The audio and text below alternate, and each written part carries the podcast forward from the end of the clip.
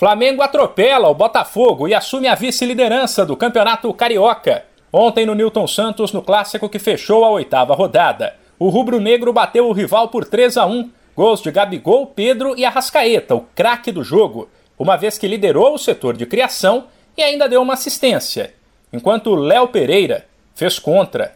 Apesar de ter reclamado da arbitragem, pedido um pênalti após toque de mão de Pedro e alegado uma falta de ataque no segundo gol do Flamengo, pelo futebol apresentado, o Botafogo saiu no lucro.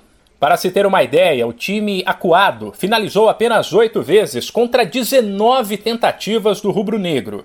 O Flamengo, segundo colocado, foi a 19 pontos, dois a menos que o líder fluminense. Já o Botafogo se manteve em quarto, mas tranquilo, com 16 pontos e a classificação encaminhada.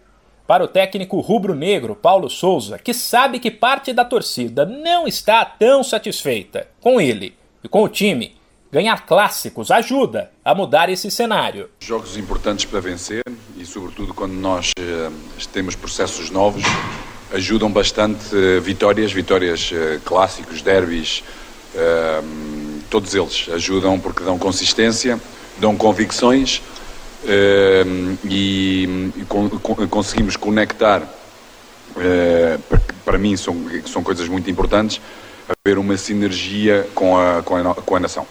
Esse, sem dúvida, é, é fundamental, uh, este tipo de vitórias. Pelos lados do Botafogo, o interino Lúcio Flávio elogiou a postura da equipe e disse que o torcedor reconheceu a entrega dos jogadores principalmente a luta, né, a dedicação dos jogadores, né, em tentar fazer o melhor no jogo.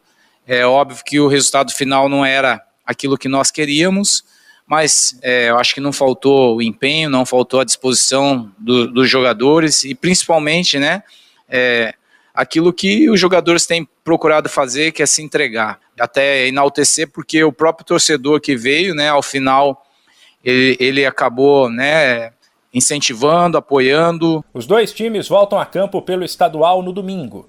O Botafogo pega a Portuguesa e o Flamengo encara o Resende. De São Paulo, Humberto Ferretti.